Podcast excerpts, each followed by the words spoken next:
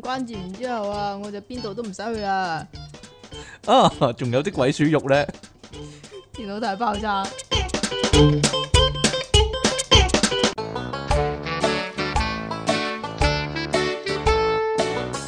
成日都睇到呢個廣告啊！係咩意思啊？唔咁知道啊！歡迎翻嚟新一集嘅電腦大爆炸，繼續有音樂情人出體 king 同埋苦悶人類嘅救世主即其尼昂神啊！即係係講到咯咧，嗰啲嗰啲關節炎咧，好普遍咁樣。係啊，仲有啊，嗰啲藥咧有好多副作用噶，係啊，同埋嗰啲例如雪說㗎，係啊，嗱我哋好我了唔知解，點帶我哋上飛機啊！好了解佢先關節炎啊，係啊係咯，有咩副作用啊？例如說， 例如說會鬧人，跟住暈低啦，哎呀， 俾個提款機食咗張卡啦，同埋珍俾珍珠奶茶啃親嗰啲啊。得係未咯，啊？好恐怖啲副作用， 我我絕對唔想有啲咁嘅副作用啊！真係 得未啊？得啦， 好啦，啊，好啦，你講近期有個好熱門嘅話題啊，就係、大笨象揸支槍去打仗啊，係啦，咁咧就根據某個節目咧就講話誒誒港島嗰邊咧就唔係打唔贏嘅，港島嗰邊咧就係打完仗嘅。誒、我講一次先，大笨象揸支槍唔係係揼姜子姜差吹你唔着。贏打你唔着。嗱，阿尼昂神怪啦，開始我講一個正確嘅先，唔該，吓，揼姜子姜吹你唔着，吹你唔掹你唔長，吹你唔贏，打嗱你唔亂嚟啦啊！打你唔長，吹你唔漲，咩叫打你唔長呢？我唔吹知你唔漲，掹你唔 長，大大笨象揸支槍去打仗，打唔贏翻屋企食碗辣椒醬，翻嚟啊！翻嚟食碗辣椒醬好啦。翻嚟食碗辣椒醬，跟住咧，誒返火車捐山弄翻鬼佬爬龍亂船爬得快，好世界爬得摩冇鼻哥嘛。冇冇聽過呢啲有喎。冇搞錯啊！跟住唔係邊度猜不㗎跟住唔係抄包剪揼嘅咩？ 唔係好長噶，好長啊！跟住黃大仙仙人掌地中海海龍王黃大仙，哎呀，乜嘢嚟噶？仙人掌獎你兩巴掌嘛？咩嚟噶？咦，你冇聽過呢個啊冇咩？喎，搞錯啊！ 哎呀，死啦！好大個 gap 啊哎呢呀，咦，你真係冇聽過呢、個啊？度，冇喎，好啦，唔講呢個住先。地中海海龍王黃大仙仙人掌掌你兩巴掌咯。咩嚟噶？係啊係人咪之初，初老泥泥鰻魚魚缸油油麻地地中海海龍王黃大仙仙人掌掌你兩巴掌。冇聽過？啊哎呀，你完全冇聽過啊！你咩地方讀書噶你？九龍塘咯， 搞錯九龍塘點啊？唐開開三房藏吓？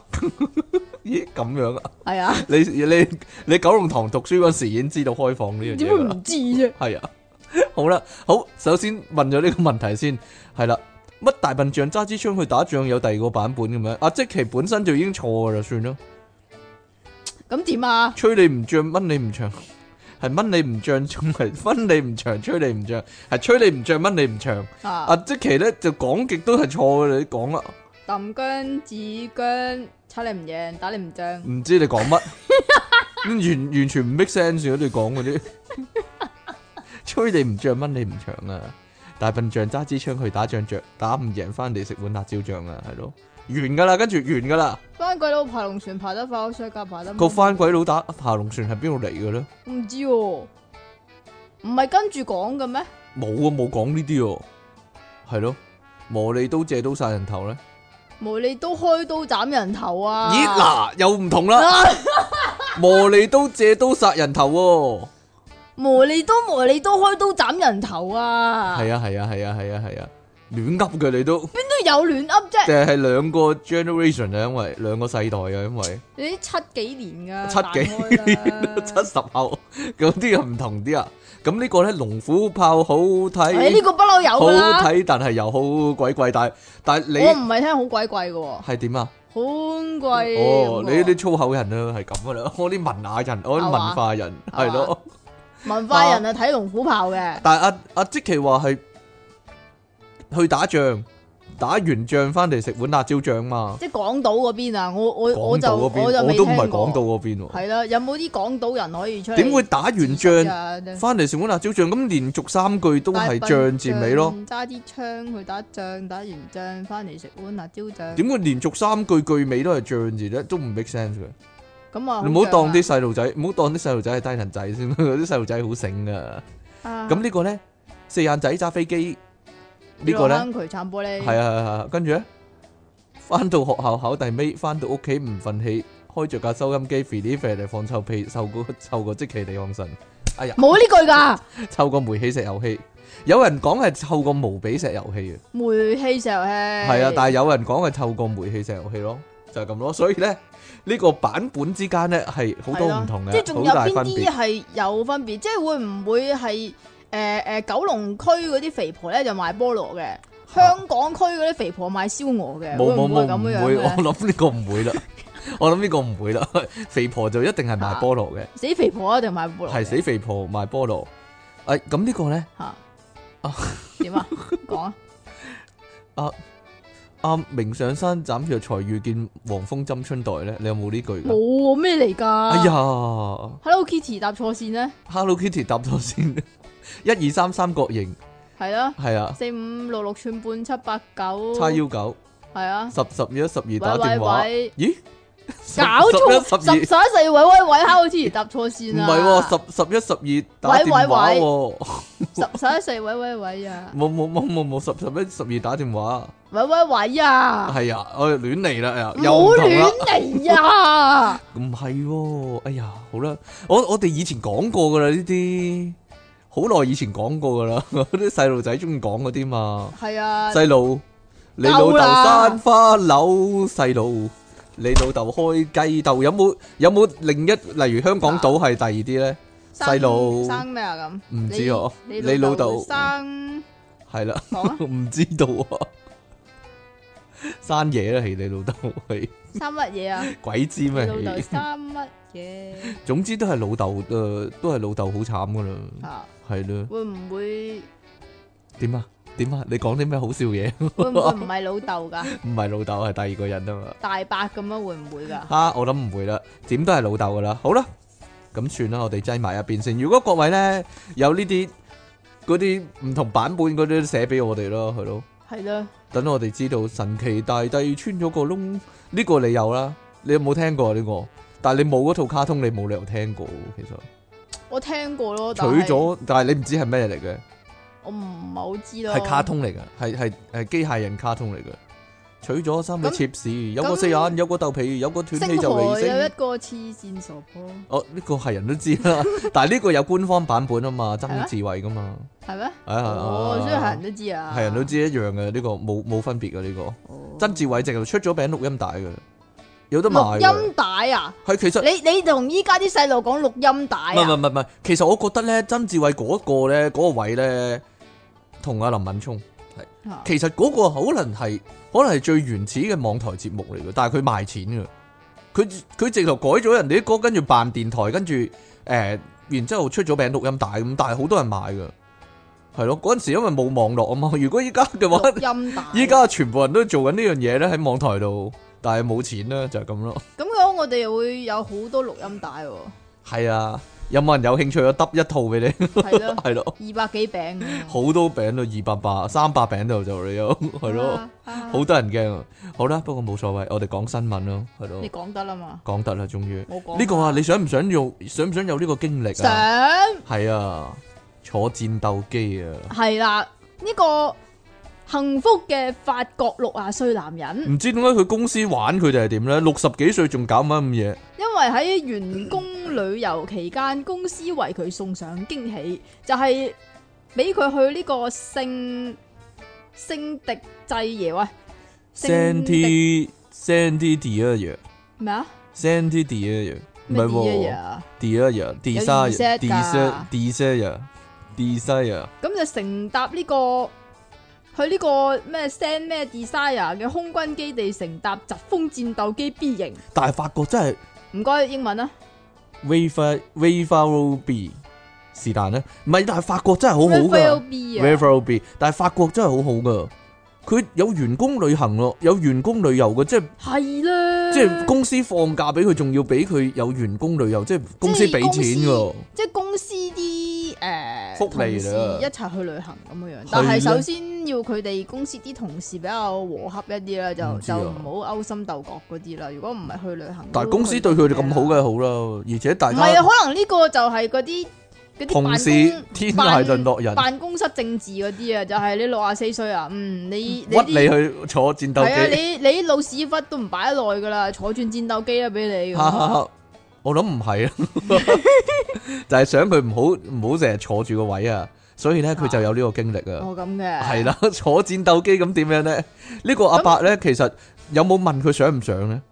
其實佢係後尾又話佢唔係好想， 嗰度先衰啊！總之 CNN 咧就話，該名六啊四歲不願透露姓名嘅男子咧就話，從來都冇講過話自己想要坐呢個我戰冇鬥講機過㗎，啊，但亦都係冇任何相關嘅軍事經驗㗎。到佢一回過神來咧，已經發現自己坐咗喺架戰鬥機嗰度啦。係啦，係啦，好喺奇充滿怪，緊張同埋壓力嘅情況之下咧去做呢件事㗎。係咁佢嗰嗰隻手上面嗰隻可能係嗰啲咩咩 watch 嗰啲咧，下咁就有計誒、呃心跳噶嘛。下咁就話咧，佢嘅心跳咧係曾經去到每分鐘一百三十六到一百四十二次噶。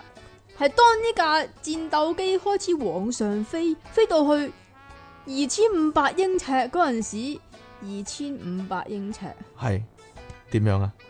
冇啊！英尺同埋公尺點樣轉換㗎？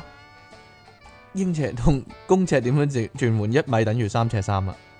得唔得？诶，唔識咁樣就即係大約七百六啊二公尺呢度呢度咦有寫，好彩呢度有寫咋，唔使即期， 哎呀，唔使即期即場計算啊！同埋幾時用英尺，幾時用公尺㗎？佢中意咯， 冇所謂噶，係咁咩？係啊。你幾時用磅，幾時用公斤啦、香港人磅重啊，多數用磅咯，好少用公斤咯。但係外國人多數用公斤咯，點樣啫？用公斤係咪會開心啲㗎？用公斤點解開心啲啊？細啲個係 number，咯，你自己知啦，係啊。即係通常話啲人，哇，你肥到二百幾磅啊，咁樣你就好收家㗎啦嘛。低能啦，一百公斤咪一樣收家咯，戇 居嘅都睇樣啊嘛。啊啊！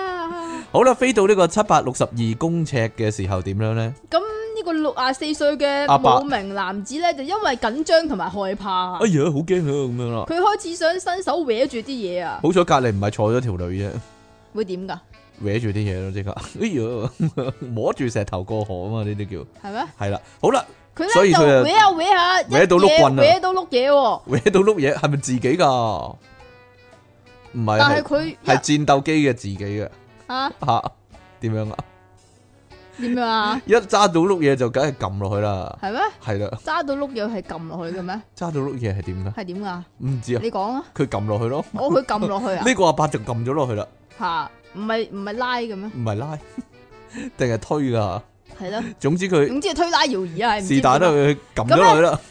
就唔小心撳到嗰個棍嗰個叫做座椅彈射掣啊！座椅彈然射之後咧，掣佢啊！就當場直接從戰鬥機射咗出去啦！但係呢個耶但係呢個唔係好一正啊！必定要試嘅體驗嚟嘅咩？我哋睇睇電影成日有呢一幕噶嘛，係咧，即係個戰鬥即係呢機個係中 Johnny 彈，啊 English 嘅係情節嚟噶嘛？咦係喎， 咦仲有更特務 on J 嗰度情節仲啊，有更加佢呢度寫危險啦，但係我覺得係刺激啦。咁仲有更加刺激嘅係咧，佢彈射出去嗰陣時咧，係未戴好個盔噶，未戴好個頭盔啊，連埋個頭盔都一齊飛埋出去咯，嗚犀利咯，但係幸運嘅係咧，呢、個戰鬥機嘅座椅咧，好彩有降落傘咋。咁一定有噶啦，呢個唔係幸運啊， 係本身有嘅，本身嘅設計唔係可嚟嘅能唔記得而咗啊裝落去，唔記得裝啊咩人手裝落去嘅啫嘛。家，所以佢就慢慢降翻落嚟啦。但係我有個問題，點樣咧？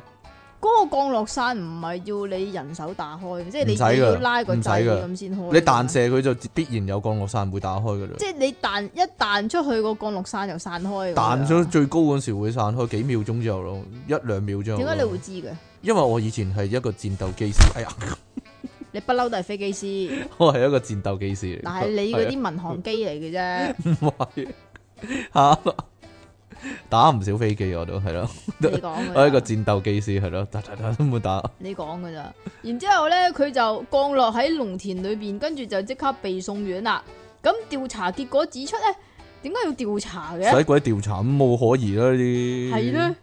咁啊由於戰鬥嘅，你知人哋外國嗰啲嚴謹噶嘛？係咪啊？要調查一番，係啊，由於戰鬥機突然爬升，男子喺極大嘅壓力之下，先至會做出伸手嚟到去搲住啲嘢呢個反射動作嘅啫。點解你啲男人成日都緊張嘅？好緊張同埋大壓力嘅，我冇冇乜啦，成日呢都要個搲六住啲嘢十幾歲所以先至有唔啦，係啲啊男人都啊有係壓力啊，通常都係中意搲住啲嘢噶嘛。吓咁雖然咧喺座位彈射出去之後咧，飛行員嘅面部亦都受咗傷個喎，司機啊， 個飛機師係啊啊，都本有身自己嘅飛機揦嘢師，啊，但係咧就冇因此跟住飛出去，好吓彩啫。如果啊好唔彩啊係嗰架機又唔知點好啊彩，佢坐得穩啊呢無個人駕駛啊。因為隨後咧就亦都安全降落。啊咁佢呢度呢就有個備注啊，就係、呢個疾風戰鬥機 B 型，目前係喺法國空軍嗰度服役噶，最高速度呢係接近每小時千四公里噶。咁呢個我好擔心呢個阿伯使咩賠錢咧？吓，嗰個彈射椅係咪用一次噶啦？佢係咯，冇得重複再佢用安㗎嘛翻落去就係噶啦， 安翻落去就係有個掣係咁樣，啊，棘翻實佢咔啦咁樣棘棘翻實，佢啊！係咯，黐線，唔係點啊？冇噶啦嗰個嘢有，低能入電芯咩？棘翻落去，咁你係啊，冇咗，即係啊好似你玩嗰個插下插下彈出嚟海盜嗰個啫嘛，係啊咁係啊你棘翻佢插插咁下插樣下就刀，個海盜嗰個插把刀落去嗰個，即係個阿伯就咁樣飛咗係出去啊。，係啊，你汽車 airbag 誒都冇得再裝翻入去啦，你何況啲飛機嗰冇啲嘅咩彈，梗係冇啦。梗係冇啦，你都炒咗落。唔係唔係唔冇嘢啦係，就算你架車冇爛，你個 airbag 都唔可以再裝翻入去，你要入廠整噶啦，嚇一次性嘅，一次性啊，一次性口罩嗰啲一次性啊係啊，所以冇一啦。次性啊，近來咧玩具點樣啊？ 又嚟？講啊？近來咧咪好多咧，嗰啲遊戲場所、嗰啲公共場所咪關閉咗，例如呢個迪迪尼樂園啊。 大家有冇諗過呢樣嘢啊？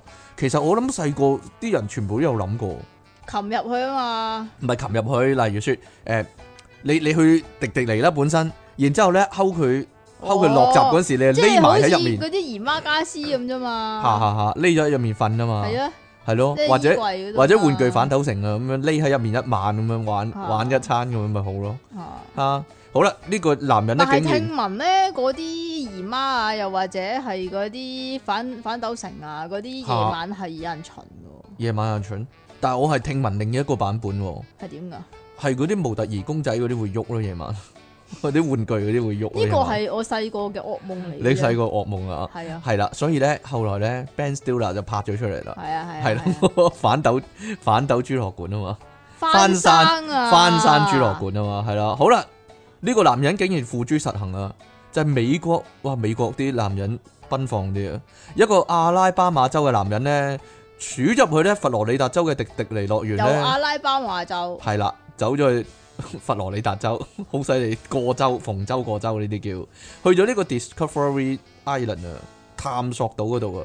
佢本佢話佢本來諗住住一個禮拜嘅喎，但係點知賴嘢俾人 兩三日就俾人捉咗啦。啊嗱，所以咪話有人巡㗎。有人嗯蠢唔知咧，但係依家即係已經封咗封咗管㗎啦嘛。係，啊，所以佢嗯都有係鼠人入去，唔封咗管有冇人蠢？但係可能啲閉路電視喐咧，啲閉路電視你點知啫？咁有閉路噶嘛，啊，佢唔知點樣鼠入去咧。佢即係有坐船咯，有條飛索咁樣咁樣擒入唔去係嗰有佢個牆壁嗰坐度。船咯。嗱，呢個佛羅里達州嘅迪迪尼樂園呢，三月中呢就已經已經咧關閉咗噶啦。咁四十二歲嘅呢個麥圭麥佳爾啊英文啊， ，Richard 麥佳啊，趁呢段時間呢住咗去園區嗰度啊。四月三十日呢，有迪迪尼嘅保安人員呢見到啊麥佳爾使用公司嘅船隻啊。喺嗰陣時咧，四月三十日啦，佢已經喺個島度咧住咗兩三日啦。當警方去到呢個探索島外面咧，曾經咧開大聲公嚟到襲擊佢噶，唔係點樣襲擊㗎係用大聲公呼喚啊阿麥嘉爾哦咧咁㗎，離開園區嘅。但咁佢瞓緊覺嗰陣時，咁啊就冇任何回應啦。咁警方咧只能夠進入呢個島裡面咧去搜索唔啦。係咁，我想問咧嚇，如果有回應嘅話係點㗎？嗨，我喺度啊，咁樣咯，唔係你想點？喂，麥嘉咁爾人出哋嚟啊！用大聲公就話好大聲啫，你冇大聲公㗎嘛？你個男人，哦咁。你嗌咗都唔知啦。佢佢因為佢扮泰山啊嘛，可能咧佢就會咁嗌咯，哦哦哦咁樣咯。泰泰山點泰嗌？山係咁啊，泰山點嗌？你表演啦。你你嗱嗌多次先啦。哦哦哦哦哦，點樣嗌啫？你有冇睇過泰山㗎？你有冇睇過泰山㗎？你睇邊個泰山啊？你睇邊個泰山？我好耐以前電視劇嘅泰山咯，佢啊一月啊哦哦哦咁樣咧，啲動物就會你嚟噶啦。啊咁樣。你你嗌啦，你嗌一次你啊，試下入迪士尼啊咁咧，動物會唔唔係唔會係理你你啊你點樣嗌噶泰山？你你你嚟示範啦。好大聲噶你喎。係啊，唔唔唔係你你用細聲嘅方式嚟嗌一次啦。啊你你嚟啦，你嚟啦，你啊！你同我有咩分別咧？啊你啊你話噶嘛？唔你係唔話佢係細你聲啊你㗎嘛你講嗰個係點樣啊？你嗰啲聲效有啊噶，咁樣咯，邊度係咁噶？要走少少噶。啊你嚟啊，啊冇分別，你同我我根本就冇分別，你明我做乜就得啦？係啊，真係唔激死係啊！啊，所以咧，佢可能咧用泰山嘅方式咧你都冇嚟神氣啊，嚟到啊嚟到啊嚟到嗌翻出去。你記唔記得咧？以前咧係金城冇配音噶泰山，迪迪尼嗰度卡通啊好似係喎係啊，個樣都好似金城武嗰個泰山，真嘅。咁啱啊！講廣東話講唔正噶嗯嘛，，係啦， 咦你咁衰嘅你個人。 唔係點啊？啊好啦，咁誒，你咁樣《風中奇緣》邊個配音啊？你個 friend 啊，任達華劉德 劉德華生啊，咁啊，日日得屎啊！賣呢個張學友燒雞啊嘛。好啦，乜嘢啊係？張學友賣呢個劉德華燒雞先啦，但係嗰只係啊我嚟嘅，嗰隻係我嚟嘅，就係咁啦。好啦，咁啊，佢哋甚至咧啲警察啊，好似。好似好似盜墓者羅拉咁樣啊，去個島嗰度搜索佢啦，甚至咧出埋啲機動船隻啊、直升機啊咁樣啦，喺度格格格格格格咁樣去揾佢啦。當警方咧拘捕啱啱瞓醒嘅麥嘉義嘅時候咧，佢就聲稱自己咧，哎呦，我唔知呢度，我唔知道呢度唔入得嘅喎，咁樣哎喎。呀，我咩都唔知噶。係啦，但係四周圍都貼咗咧禁止進入嘅標示啦。佢透露但係我咧，想知道咧，嗰個禁止進入啊，嗰啲嚇標示咧，係嗰個密度係有幾密咧？佢話四周圍都貼滿咗喎。係嘛？係啊我話唔信啦。係啊，佢話咧，本來咧計劃咧係做一個禮拜嘅泰山嘅，更加表示咧一個人住喺島上面咧，有如一個身處熱帶天堂啊。不過好明顯啦，呢、個島唔係一個睇唔到啦，啊，佢終於俾人揾到啦，係咯係，睇到噶呢個島係呢個島可以叫做揾到啊，揾到佢啦。啊。咁誒，麥嘉爾咧啊，佢我被咪笑噶。發現咧，同埋被拘捕咧，就要面臨刑罰，或者咧可能成世唔俾佢進入迪士尼相關產業咯，哎呀，以後唔俾，佢迪迪尼咯。好慘噶。哎呀，，他冇得去迪迪尼啊，就係咁樣啦。我咪笑噶。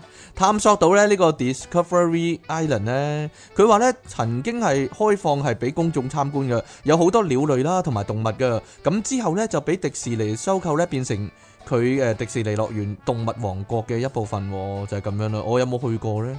有冇去過但咧？我我有去過，但係我感覺上咧，佢唔係喺佛羅里達州唔。係唔係，佢係佛羅里達州，但係呢個探索到即係動物王國裡面嗰個咧，嚇嗰啲動物係假噶嘛，嚇，即係係咯，嗰啲假嗰假斑啲馬假象會噴水啊嗰啲嘛假假象、假長頸鹿、假斑馬、假鱷魚嗰啲咁樣咯，係咯係咯，佢有乜好玩咧咁？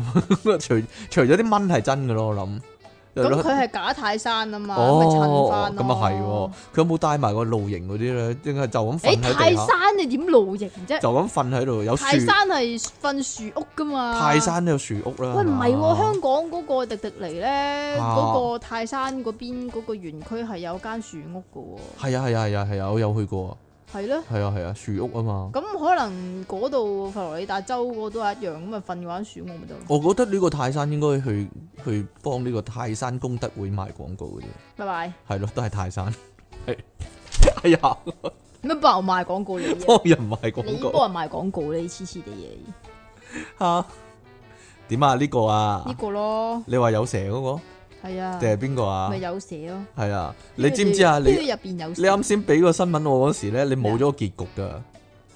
吓係啊，你印漏咗個結局，我後尾揾翻㗎。係咩？係啊。有啲咁嘅事我本來想就咁冇結局咁樣擺落嚟嘅，睇你點講喎真係，係嘛？我睇你點講， 但係我個人好心地，係咯，所以就俾翻俾翻你個結局，你唔係一個 never ending story。好啦，就即係咁嘅。點樣啊？嗰個泰山咧就冇遇到蛇，咁嚇啊好彩嘅。泰山遇到咁但蛇係都呢冇所謂咯，泰山嚟噶嘛，佢咁會點㗎？佢可以捉住條蛇，可以攞係咯，可以玩蛇咁嘛，好似冇蛇，又好似係吹蛇。嚇。好啦，咁呢個吹蛇會點？ 哦，咁樣啊，泰山。係係咁咯，嘅唔知啊。好啦，如果你呢個你發現有屋企有條蛇咁樣點咧？咩？呢個河南河南省南陽市有個女人日前就放係咪放工啊？唔知啊，總之係翻屋企啦。咁啊發現梳化上面有條蛇喎，係紅仲色要嘅係蛇啊紅色噶，赤練蛇啊，呢唔通就啲叫係傳說中嘅赤練蛇？好驚啊，你唔可以講我講嘅嘢。好驚啊！咁個女人就嚇到報警求助啦。咁點啲知警察就嚟咗唔啦。係啊，點知點知係啲消防員嚟咗啊。係咩？佢報警係消防員嚟啊！但係如果香港嘅話，係咪漁農處嚟啊？冇理唔由係消蛇防王咩？蛇王都得，蛇王椅嚟噶嘛？執咗啦，人哋哎呀嚟唔到啦，慘啦！你死都唔肯同我去食，食乜鬼啫？你真係我想食臘味飯咋。你食唔食其實？蛇羹咧？我唔食，我淨係咪想就係食，咯，我淨係想食臘味飯係啊係咋啊。係啊，咁你去揾臘味耳啦，你做乜揾蛇王耳啊？你食臘味飯你真係，嘿點樣啊？係啊嘛。得啦嘛，得啦，消防員嚟到咁點啊？發現梳化上面咧真係有條紅色嘢啊！係啊。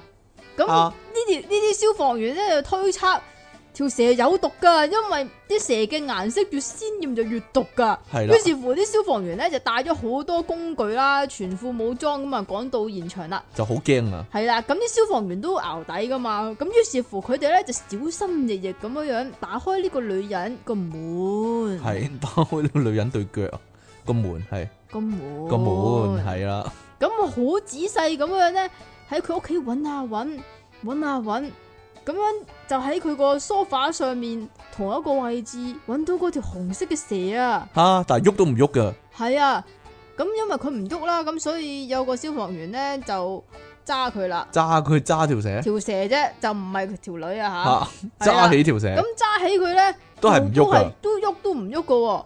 咁原來呢條蛇究竟係乜嘢咧？原來佢唔係蛇嚟噶，呢個 sofa 嘅上高有幅畫，嚇即係嗰啲咩咩嗰啲字嗰啲畫啊字畫啦。咁原來咧呢、呢個呢條蛇咧係牆上面嗰幅畫嘅其中一個字嚟嘅咋。啊，咁因為呢個字咧係個如字嚟嘅，係萬事如意個如字。咁你知道佢嗰啲畫咧，咪懶過有藝術感咁樣樣。咁、啊個如字啊，撩下撩下咁啊，好似條蛇噶。咁呢條呢條魚蛇咧，呢條魚字咧係啊，呢條魚咧，佢就唔知點解咧就就甩甩咗落咗出嚟，嚟。即係你你知道大陸嗰啲嘢係點噶啦，係容咪易先甩啊嘛？你講噶咋？唔知道啊，咁於是乎咧，佢就甩咗出嚟咧，咁啊攤咗喺個 sofa 嗰度，咁啊你睇到佢咧，你就會即係佢甩咗出嚟，你就以會以為佢係其他嘢噶啦嘛，吓，咁你就以為佢係蛇啦，所以咧原來咧虛驚一場啊，可以話係。啦，咁但係我想消防員咧亦都非常之負責任咁樣將個魚字黐翻上去㗎，嗰個乜嘢質地嚟嘅咧？即係如果你膠係膠地嘅話，我唔知。係啦，咁奇怪啦，膠定係木嚟嘅咧？好奇怪，定係繩嚟嘅咧？但係通常你即係你諗起嗰啲字畫，即嗰啲應該係毛黐下筆，黐下嗰但係啲，嗰啲唔係毛筆寫落去咩？點唔會係啊，甩出你嚟硬呢係有一隻字係立體㗎嘛。吓哦！但係通常你會諗嗰嗰個字應該係硬框框一嚿木我我心目中啲字畫畫咧，唔係咧，佢例如寫曾永咁樣啦，點解要寫呢個字啊？寫你個名啦，跟住有啲雀仔啊，咁啲彩色嗰啲咁嗰啲咪字畫咩？哦，哦係啊，大陸好山興，頂山頂寫嘅，我都係係喎，咯即係好山頂興有個阿遊客區區啊係啊係啊係係啊啦，喺度將你啲揀個靚靚咁樣，將你個名寫到有雀仔咁，有花有葉咁樣，有樹葉咁樣啊？係啊類似啦。但係咧，你知唔知啊？點樣啊？你山頂嗰個少咗一樣服務啊？係啦，就係積草蜢啦。唔係啊，乜嘢啊？寫嗰啲字嗰陣時啊，你做乜飲嘢啊？你講啦，寫 我飲又唔係你飲，你講啦。 寫嗰啲字嗰陣時會點咧？佢哋咧寫嗰啲字，即係大陸嗰啲寫嗰個字嗰陣時咧，佢會一路寫你個名咧，一路口中念念有詞咁樣樣噶。哈哈哈哈哈哈！佢就會即係譬如講衰，你講衰你啫。係點 樣啊？譬如你方敬文咁樣啦，嚇！咁佢一路寫啊，方方正正，恭恭哦唔敬係敬唔，係，佢直頭用你你個又佢就用你個名嚟砌咗三句咁樣㗎。啊類似啊，係咯，你又知嘅？我知曾穎賢咁樣咯，係咯，點啊，方敬文係啊嘛曾經聰穎，但係而家唔係喎。哎呀， 咁啊，曾穎賢咯，係咯。 啊，好啦，我哋講下一個啦。呢 個咧，你哋有冇呢個面盲面盲症啊？我有，即係認唔到人樣啊！我都我有，我係認到人樣，認唔到人個名啊！我兩樣都認唔到。哦，咁你唔應該喺呢個世界生存啊咯。唔係唔係唔係，真係我要係即係譬如話唔誒，係，我都發覺你係有呢個問題。我要係誒嗰個人喺同一個地方嗰度出現嘅話啊咧，我就會認到佢咯。嗯，有一次你認錯我係福山雅治啊，冇呢件事 啊！差唔多樣咁樣，即係你你就會認錯係咯。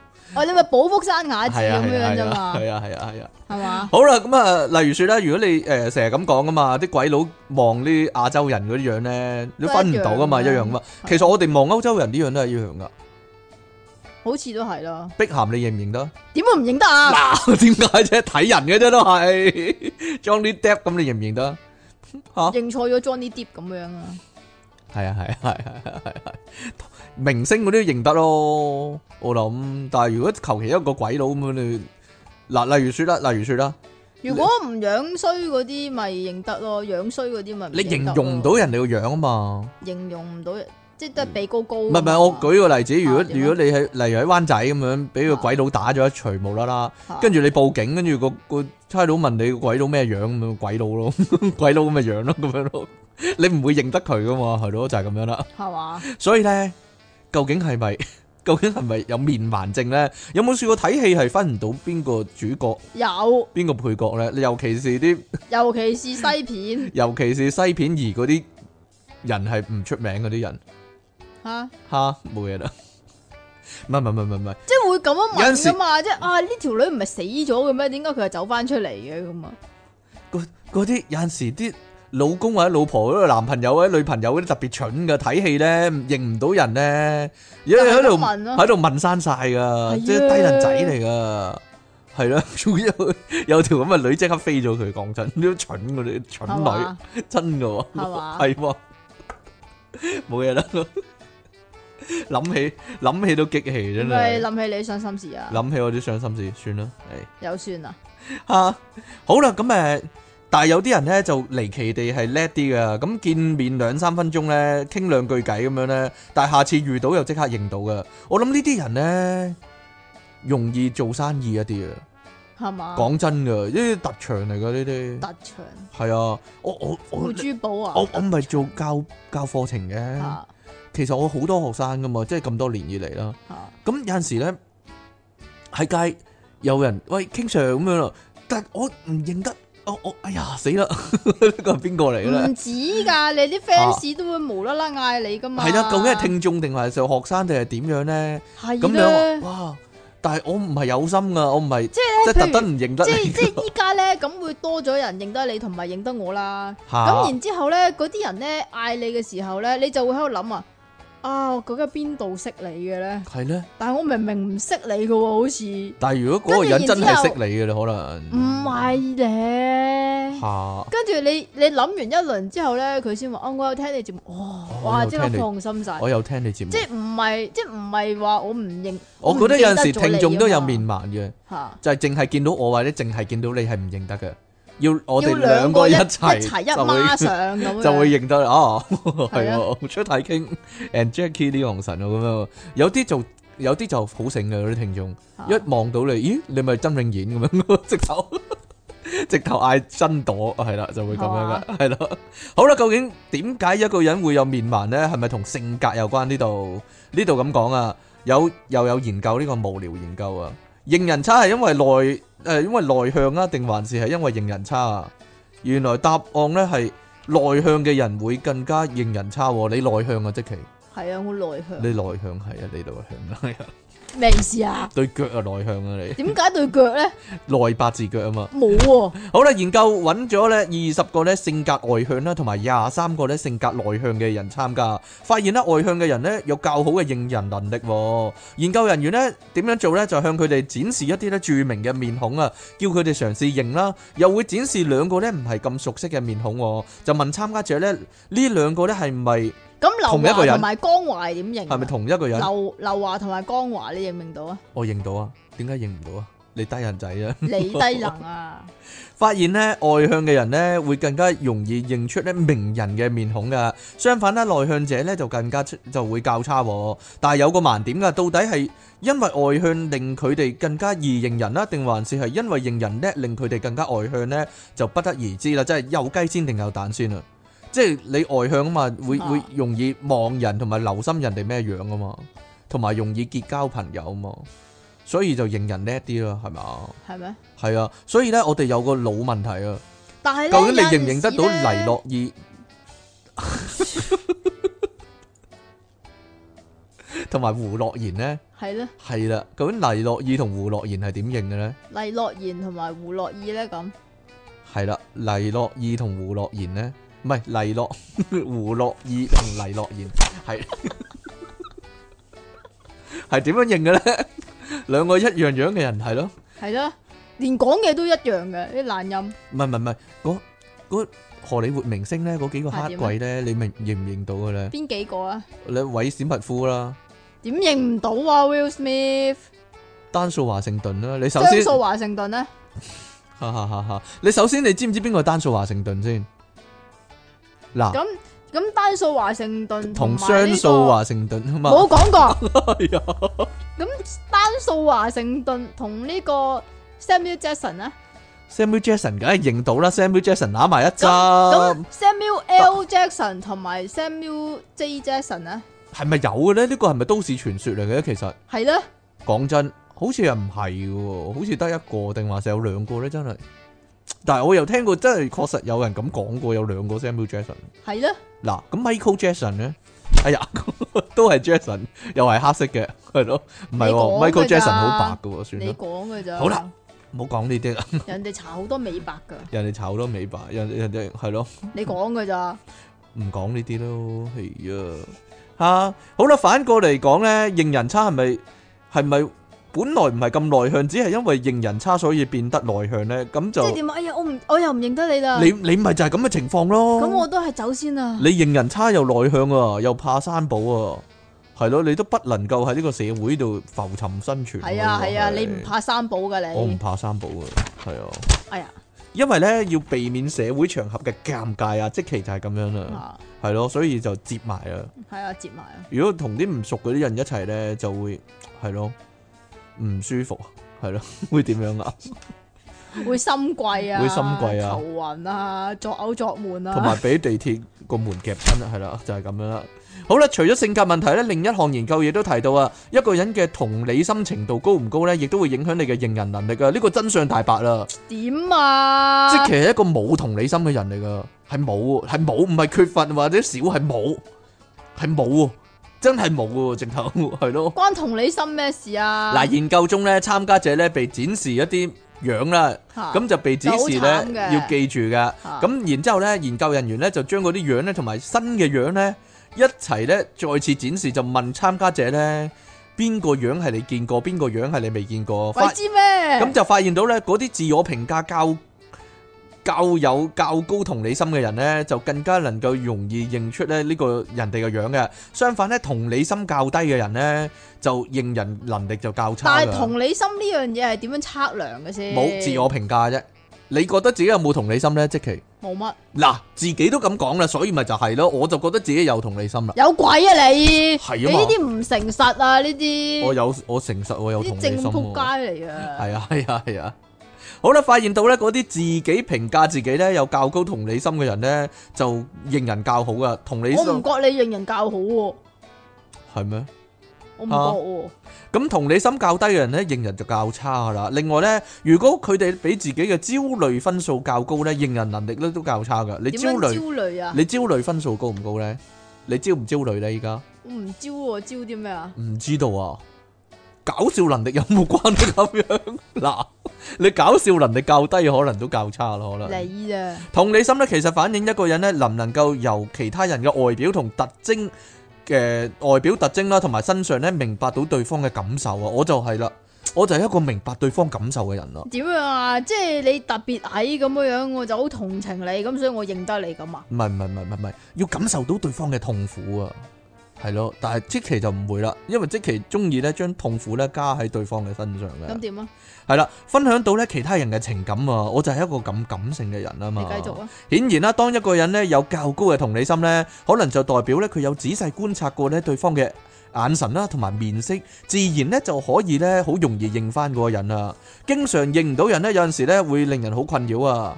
例如說咧呢度咁講，佢話 Brad Pitt 咧嚇就好早就話自己咧係有面盲症噶，因為認唔到人咧，令人覺得佢好招積啊，好自負，好招積啊。哦，係啦，阿即奇咧就唔係因為認唔到人而令人唔係覺咯得佢好招積，而係佢真係好招積個人，係啦，招積奇啊嘛，因為係係啊係咯，啊係啊係啊呢個尷尬情況點解決啊？可能咧，係啊，你冇得解決乾脆同其他人坦誠嚇，自己係有認人嘅問題啦，最忌就係扮認得。哎呀，但我試過扮認得啊，啊， 係啊係啊啊係啊，你咪阿邊個咯？你有冇啊？你有冇咁做我啊？唔會咯，你會點咧？咁假嘅咩啫？你會點咧？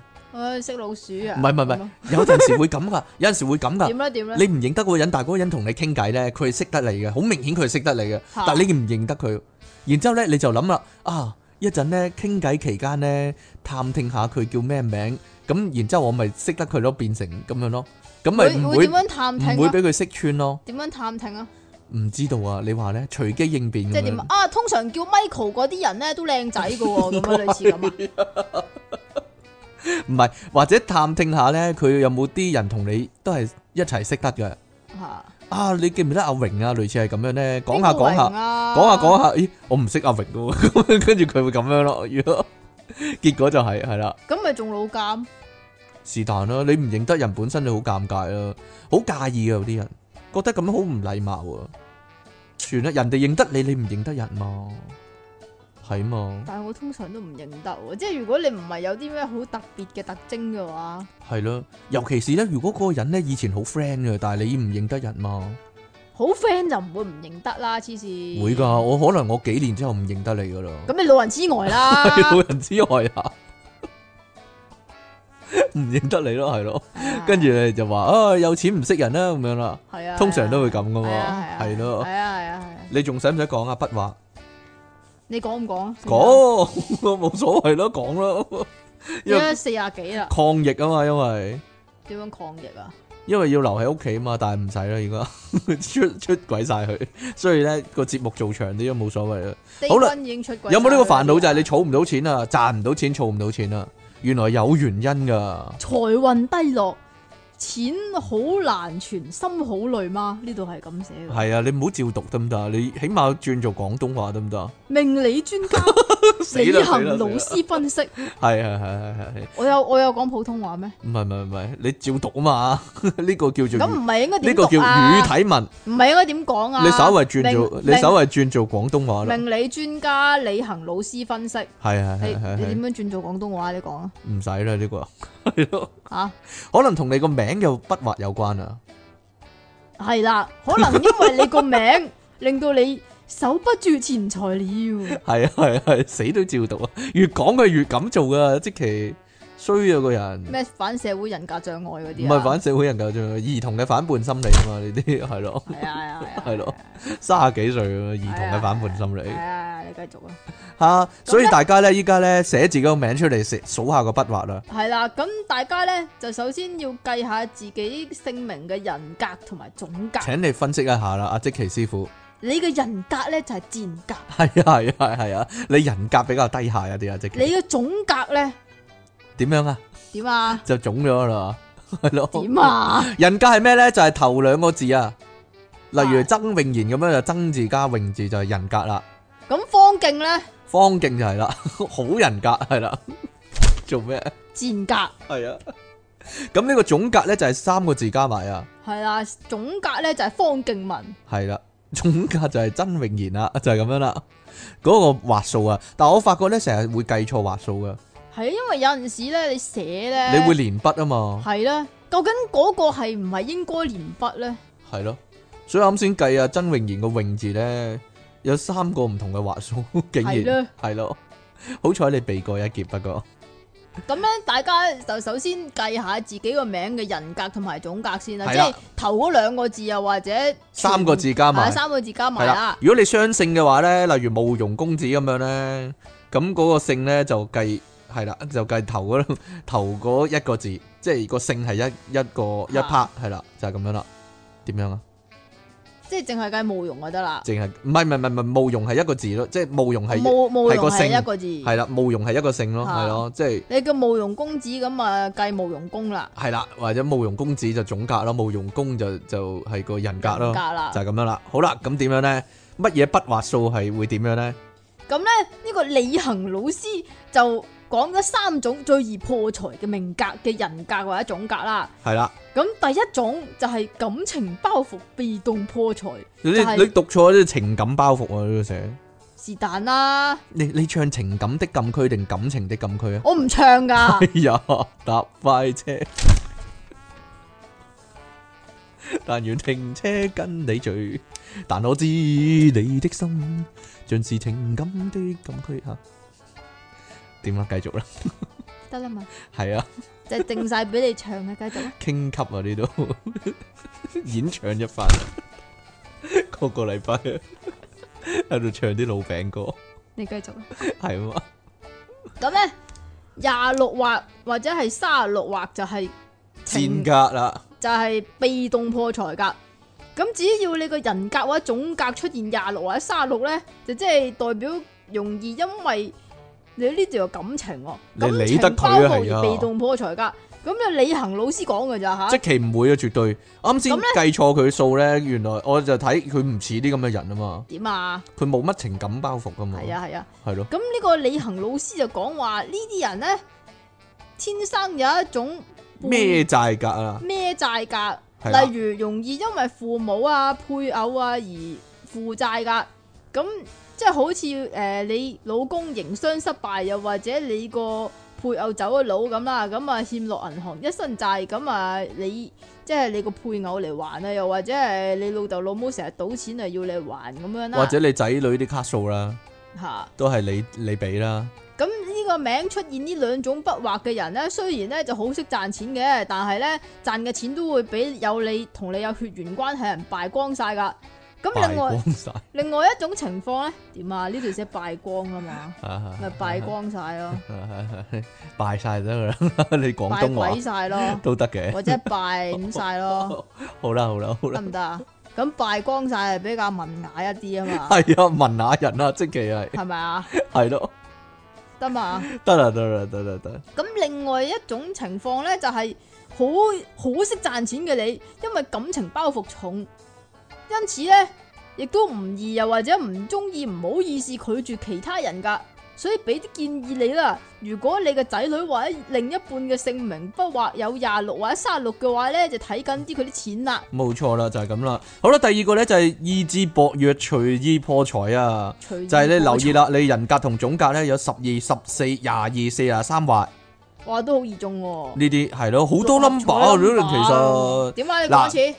十二畫、十四畫、 14畫廿二畫、四十三畫， 43畫人格總格都係啊，是但中一即係個都是得。但係啦，係啦，呢啲人呢，因為意志力薄弱啊，容易隨興啦、隨意咁破財噶。中意就買，係啦，李恒見到我老師買舉舉例啊，咁例如說咧，如果你仲未見到 iPhone 十一咧，嗰陣時咧認為咧花成皮嘢買電話咧係天方夜譚，但係當你摸到或者睇到個實體之後咧，就覺得咦幾正喎，加埋咧耳仔軟啊，俾啲店員咧掂完你之後咧，係咪笑㗎？哈就氹下你咧，你就買咗啦佢，掂完你之後咧，你就買咗啦。啊冇錯啦。咁意志力比較薄弱咧，你就對於咧理財方面咧就比較隨興啊。吓，就係咁啦。另外咧，你破財嘅原因咧，可能仲會咧同酒色異性有關啦。我咁嘅。係係啊，啊，一般咧較中意咧出去夜蒲嗰啲咧，特別遇到咧同異性有關嘅活動咧，就會花錢特別大方啊。如如果你本身人格咧總格出現呢四種筆畫嘅話咧，喺錢財管控方面咧就一定要強制管理啦。例如說咧，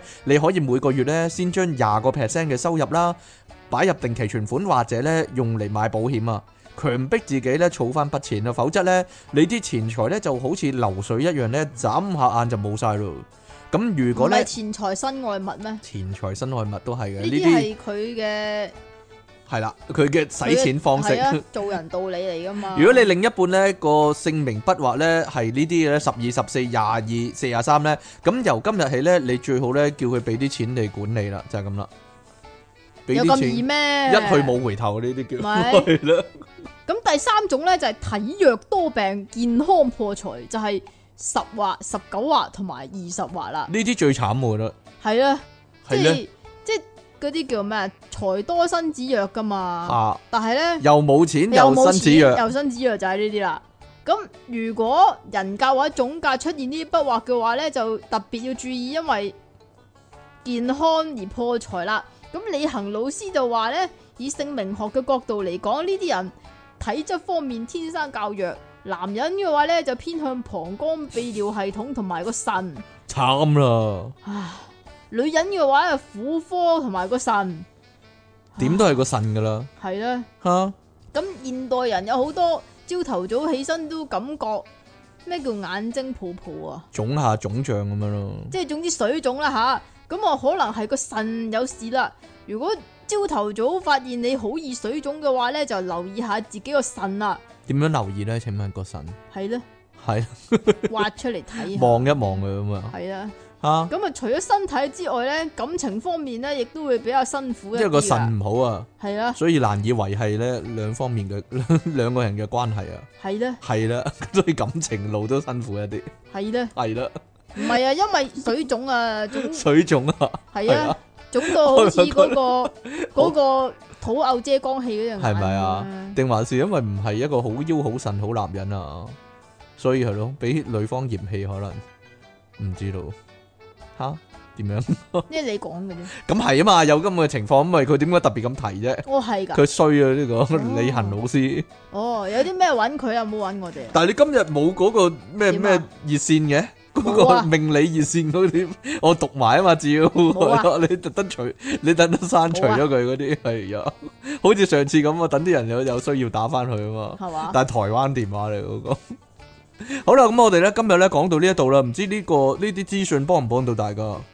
幫唔到噶啦，不過應該 應該係咯。咁點啊？但係呢個節目，但係呢個節目所提供嘅資訊，啲人信唔信嘅咧？其實講真。即係覺得係我係自己作㗎。我哋唔係唔係我哋自己作啦，你見到即期照讀我就知啦，係真係有呢份資料咁咁樣啊咯，係咯，我打㗎咁啊，係啦，你打係啊，你打得出我啊，打你讀啊！你都有困難，你仲可以打出嚟，都離奇啊點你。樣啊？好啦，咁我哋咧今日去到呢度啦，好有可能咧今期咧會係新聞大串燒啊， 冇咁多啊！寫咗好多，我寫咗太多啦，近來你寫好啊？辛苦啦，唉，好啦，我哋去到呢度啦，嚇你又偷懶啊？哎唔係唔係唔係偷懶啊，如果咧。如果咧仲有啲咩產品咧，叫我哋宣傳嘅話咧，你寄過嚟啊，我講一集咯，咁我咪唔使寫咯， 我都好啊，係咯，講直頭成集咁講嘅咯，就係咁啦。好啦，咁我哋下次節目時間再見啦喎，拜拜。哦喲，哦終於翻翻嚟電腦大爆炸，繼續有出體傾同埋苦悶人類嘅救世主即其尼昂神啊！點解會？哎呦係咩意思啊？遲咗咁耐呢？ 點解會咁耐先至錄音呢？不過呢，喺探究呢個問題之前呢，要提一提大家，聽緊呢個 YouTube 頻道嘅聽眾啊，頻道有啲嘢想同你哋講啊， 點樣啊？ 就我咪係呢，要笑啊！啊，如果你哋呢未訂閱我哋嘅頻道嘅話呢，快啲同埋點解要用呢把聲啊？訂閱翻我呢把聲有咩問題啊？特別感性一啲啊嘛， 特別磁性一要啲戳啊。一戳咁樣。我邊邊有錯？啊，老細？好啦，如果咧你哋咧未讚好啊，快啲讚好啦，係咯，咁辛苦逼一集出嚟啊，即其嚟昂神，你啫，係咧辛苦你啫。 仲要撳翻個鐘仔啊！其實我一路唔知呢個係咩嚟嘅，因為我訂閱人哋啲 channel 嗰陣時係都唔冇撳做呢樣嘢，，都唔撳鐘仔啊。係啦，，但係即其咧就好注意呢樣嘢。就係因為咧撳呢個鐘仔就會顯示翻我哋個新節目喺你哋嗰度啊嘛，喺你哋個 YouTube 嗰度啊嘛。啊，同就係埋咁要咯留 comment 啦。留 comment 係啦，其實呢個好重要嘅，啊因為咧，如果你指正到咧，即其咧邊個位咧唔夠搞笑嘅話咧，咁佢以後咧會有呢個改進嘅空間，可以話係。不過雖然佢冇一個改進嘅胸襟，但係佢有改進嘅空間，可你以繼話續啊，點樣啊？ 嚇唔係，其實我一冇一路個改進嘅胸部，同埋係咪 咁啊？冇得改進呢個啊，做手術嗰啲咯。係啊，唔係我有諗唔會做啊，我有諗過，黐線我有諗過呢個問題啊，就係咧，其實聽緊呢個節目咧，有幾多係小朋友咧，或者係中小學生咧？講真冇。啊，唔係，我真係好擔心。如果咧真係有啲仲讀緊書嘅朋友咧，係聽緊呢個節目啦，然之後咧佢哋會將即期咧當成佢哋嘅偶像啊，或者咧話我第時要好似即期咁咁樣咧，咁我覺得你唔好將啲嘢推俾我好唔冇？係唔係唔係，我覺得如果真係有啲咁嘅小朋友嘅話咧，真係玩完嘅呢個香港。哎呀， 雖然話雖然呢幾日好多人話香港玩完啦，類似係咁啦，但係如果真係有好多小朋友立志要做即其利昂神咁樣啦， 呢個先至係真正香港嘅末日，可以話係係嘛係。依家仲有一線生機，係嘛？係啊，講真嘅， 依家嗰一線嘅生機喺邊度 啊？就係佢哋唔想學即其咯，同即其劃清界線嗰啲， 就係嗰條線啊，係嘛？係啦，就係呢條線啦。好啦。呢條磁能線啊，我哋咧繼續呢個電腦大爆炸，雖然咧今日冇題目啦，哎呀死啦，咩啊？我都冇寫獎品同埋即其詩添， 同埋爆炸詩人添，但係我即場即場表演啊，我唔可以需要啦，唔該， 我即時收翻啦，啊 七步慳慳翻啦，你有稱七步成詩出體傾係啊係嘛？你繼續啊，係啊，所以咧嘈你係嘈咩啊？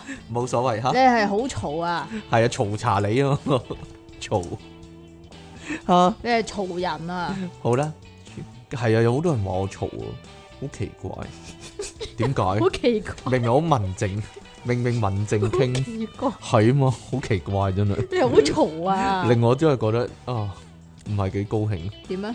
吓、因為我想表現出嚟嘅啊情況同人哋接收到嘅情況係有個落差，即係你試下好文靜咁樣講嘢啊？唔係唔係唔係唔係唔係冇一咯個問題，我我喺呢個位就體驗到即其利昂神嘅苦處啦，點啊？佢就係想表現俾人睇佢係好搞笑啊嘛，係咯， 但係人哋嘅觀感啊，誒、哎呀咁樣， 有個落差中間有個落差，你又搞個咪啦打。到咪係咧，人哋幾辛苦整到佢最靚嘅聲音。係嘛？好啦，我哋講新聞啦，今日新聞大串燒，唔好意思，我偷懶因為 係阿即奇好辛勞啊呢個。你繼續啊，係啊，佢佢咧翻嚟咧即刻咧好好招積咁 咁樣，因為佢覺得自己做咗好多嘢， 我咁樣噶，係咯，咁樣 唔理人咁樣係咯，係咩？好招積嘅咧。係咩？係咧，係咧，咁你快啲發表你嘅你嘅貢獻啦，你嘅新聞係咯，搞搞到我好似整咗嗰啲咩 i l o n 乜嘢啊？ iPhone 廿幾係咪啊要辛勞啊，貢 獻要發布啊，仲要表現出嚟係啦，呢個係咩咧？嗱就咁嘅，有香好港多嘅人咧，叫香港嘅皇家咧，咩啊？香港香港嘅警察咧就比較追上潮流啲嘅，啊，就中意係啦，中意冰冰點指冰冰嘅，你 嚇講嘅咋？係嘛？咁但係咧呢度咧就唔係嘅，西班牙咧仍然比較興咧即係啲咁，傳統啲嚇，即係咁，點樣啊？佢哋咧就中意冰冰啊嘛。係啦。咁咧就有啲咧，有啲冰咧，其實咧就喺雪櫃都製造到出嚟嘅。系 冰糖亦都可以嘅，系係咯咩？， 我唔知道。系啦，但系咧呢個咧西班咁呢牙度咧就係西班牙咧就有條友吓，就都有啲嘢好中意食下嘅喎，你烏但龍係咧嘅就食錯隔離啦。食錯隔離啊！但係特西班牙呢樣嘢係合法嘅喎，聽講係咩？係啊，佢講佢呢度嘅，講咯，但係我唔知道原來西班牙都合法。我以為荷蘭先合法添，係咯，原來西班牙都合法。咁多地方合法，係咧，就係呢個大麻啦，但係香港唔合法啦，但係呢度，係啦。咁但係講又西班牙講又合呢法嘅， 你依家講都合法嘅，嚇西班牙咧有個廿八有個歲嘅嘅男懵佬人，嘅懵佬咁佢都好想食大麻喎。嚇。啊咁但係咧，佢食咗四年都唔知道，原來賣俾佢嘅並不是大麻，係咩咧？ 吸咗四年喎，係芫荽啊芫！荽啊，嗰條友咧坤佢懟芫荽啊，但係咧佢懟咗有冇 high 咧？佢話佢冇 效果，係係咧，咧， 好清冇效醒，一路好清醒，但係一路都俾人呃喎。佢佢本身都懵成成去喎，係啊即係咁。芫荽咧就蕴含豐富嘅維他命 A 啦、B 一、B 二同埋 C，亦都有貝塔胡蘿蔔素噶。好有營養啊，係 咯。系啦，好有營養，兼調味又好好味、喎，好好啊味咩？我中意噶，你唔中意我中意，你都知噶啦。 你成日夾晒啲芫荽俾我嘅，食雞嗰陣時係咯。啊，啊，你仲要成條 part 啊嘛，我冇嘢係啊，我會食 啊，因為佢含有好多維他命啊嘛，係啦，啊。嚇咁佢咧吸咗四年之後咧，終於俾啲 friend 同佢講話：你白痴嘅，你吸嗰啲唔係大麻嚟嘅，係係芫啊荽芫荽嚟嘅。嘅佢發現咗之後就憤然報警啊！嚇，但係佢啲 friend 點知咧？其實因為因為佢如果賣大麻，唔因係為啊佢好好簡單啫嘛，佢同啲 friend 講啊，我我都有食大麻噶，但係唔知點解咧啲大麻對我嚟講冇冇乜效喎都唔冇乜效 high 都嘅，唔係，但係嗨咗唔知啫，佢可能佢係咩？ 嚇即。係 high 咗第二度啊？唔係因為為通常咧，佢外國嗰啲賣大麻咧，睇西片啊，佢咩個膠袋仔，然之後入面全部係即係碎實碎飲飲咁樣服嗰啲草咁樣噶嘛，嚇係咯，咁佢外形嚟睇睇唔出噶嘛，即係都係乾咗綠色一紮咁樣。啊係咪就係咯？啊可能佢個 friend 就係咁樣，好似啲好似啲阿 Sir 咁樣舐一舐喺個嘴嗰度， 喺個條脷度舐一舐咁樣，芫 荽嚟噶嘛嚇，唔係 A A 加啦今次，啊？係芫荽嚟嘅，啊係咯。。咁白粉都可以係罂粟粉啊，吓，唔知道啦，呢個就， 但係冰啊真係冰喎，係咩？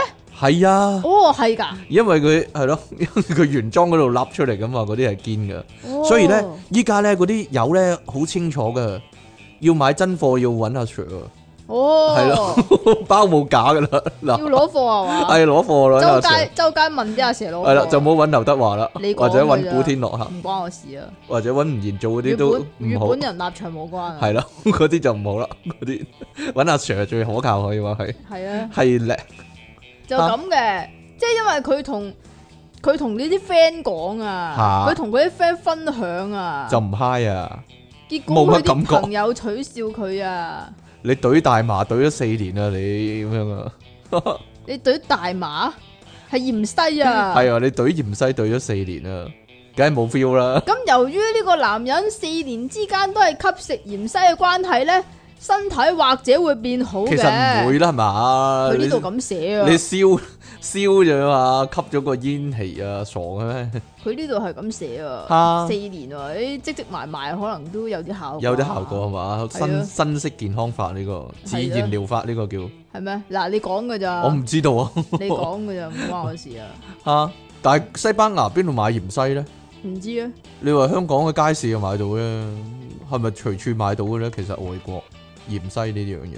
可能係自己屋企後花園種噶，啊！喂喂喂喂，我哋節目咧咪成日講咧啲男仔咧，即係唔小心擠咗啲嘢，或者唔小心俾啲嘢進入咗自己嘅嚇嘅體內嘅，嚇係啦，呢度終於男女平等，我哋個節目係係嘛鼓吹係啦，終於到有女女仔仔啊啦啦，。嗱喺呢一度咧，再次呼籲大家咧，就千祈唔好將啲唔合適嘅物品擠入去啲唔合適嘅窿窿嗰度。冇錯啦，男女都一樣，一視同仁可以話。不過咧呢個咧有啲情況特別啊，如果有咧幾。咁特別啫？唔係唔係，如果咧嗰個禁聚禁限聚令，啊或者咧個疫情咧已經哦冇晒啦，咁時候咧好多時啲人已經講哇，如果即係個市面好翻晒，就即刻要做乜乜乜乜咁樣啦。有啲人就梗係話去去酒吧啦，要飲嘢啦，跟住有啲人就話要開趴啦咁樣啦，害怕？開 party 係啦，你咩開年代啊？開心一番。害怕？但係咧唔好你玩。依家啲小學生嘅都聽你講嘢噶，係咪啊阿叔你講咩啊？咁啊呢度咁寫開趴害嘅，怕喎你你真自係己讀啦，開趴啦。害怕咁但係大家咧唔好玩得咁癲，呢度有條女咧就玩得太癲啦。係嘛？你係確啊，認佢係玩得太癲啊我嘛？唔知道。 但係根據事主咧，佢佢知唔以對咧，似乎佢自己係玩得佢自己太癲咯佢，自己有關嘅，嗯嚇係 同佢自己有關嘅可能佢係。自己太癲有關嘅。我唔知道啊，係一個英國女子啊，喺西班牙咧。又西班牙係啊，今日西班牙嘅派對可以話係 參加一場派對之後咧，經過數日，呢、個廿六歲嘅女仔好後生，竟點然啊？你係咪你係咪竟幻想啊然竟然擠得落一啲咁嘅你嘢，講噶咋？唉、真係， 佢就覺得呢個肚痛啊，啊好痛啊，好肚痛係啊，劇痛啊！劇烈疼痛啊，佢話，跟住咧佢忍咗幾日，諗住唉，睇下之後會點啦，跟住忍唔住真係太痛啦，於是乎咧佢就去睇醫生啊，根據即期所講就係就腰啦，佢佢哎呀， 佢就醫啊，跟住醫生檢查之後咧，發現喺佢嘅裏面咧。佢嘅里面咧，嗯 去咯佢嗰度，佢佢個妹啊，竟然生吞咗一隻嘢啊！哎呀乜嘢啊？烏龜，啊有隻忍者龜喺個坑渠裏面， 竟然啊啊！ 竟然咧塞咗一隻咧，睇下啦，十八 cm 嘅中華草龜啊，十八 cm 啊！十八 cm，喎但係龜係圓噶嘛，佢有龜殼噶嘛，成隻懟咗入去喎，死咯真係！你有冇諗過龜嘅感受啊？ 個龜個龜臭死 咗，你講噶咋嗱？真哎噶！你講噶咋？呢單嘢都犀利啊！嚇佢幾份報道一齊報系噶。啊，因為咧好多人咧好好奇，同埋電腦大爆炸咧，亦都咧即時報導咗啦。係嘛呢個《太陽報》啦，同埋咧 L Price 呢個係西班牙嘅報紙，你唔好質疑我嘅讀音啊。L Price 係啦，是但啦。好啦，同埋咧電腦大爆炸咧，亦都即刻報導咗啦，等多家媒體係啦。啊！啊，咁對於呢只烏龜係點樣走入去呢條女嘅裏面呢？嘅 gap 裏面呢？你講噶咋？呢、個當事人話佢完全冇印象喎、因為佢點慢樣慢夾硬塞入去佢都冇佢印佢象？慢慢慢慢咁樣爬入去嘅。 我就係諗緊龜兔賽跑嗰陣時咧，你明唔明 啊？咁你要有個終點噶嘛？咁個終點就唔知點解 set 咗落嗰度。咁呢條個龜咧就好辛勞咁樣一步一步一步咁樣爬入去，但係只兔仔就瞓咗覺。我諗咁呢，所以咧喺嗰度咧就淨係揾到只 龜，就淨係揾唔到揾到只個龜，兔。揾到個兔走咗啦，係啦，就瞓緊覺。定還是個女仔揾個蘿蔔紅蘿蔔咁樣擠入去，又引翻個兔仔出嚟嗰啲啊？冇兔啊呢 度，哎呀，冇兔。係冇兔無兔噶，！啊，得個龜個頭咋，你就講㗎走入去啦。我所以咧，我懷疑咧喺 party 裏面咧，個女仔飲咗好多酒啦，定還是呢個係巫術嚟嘅咧唔？知啊。即係佢明明係一個龜頭走咗入去，係但係係變咗一隻龜就走入去，唔係。我就係諗緊呢個女仔應該飲到好醉啊，嚇。跟住好多男仔咧就同佢玩，啊係啦，玩完玩剩就擺埋個龜落去咯，咁樣咯，佢都冇晒感覺咯，點解會有龜嘅咧？擠幾多嘢入去都冇所謂啦。你講嘅咋？咁係啊嘛，係啊，好啦，點解唔試下擠啲春卷啊？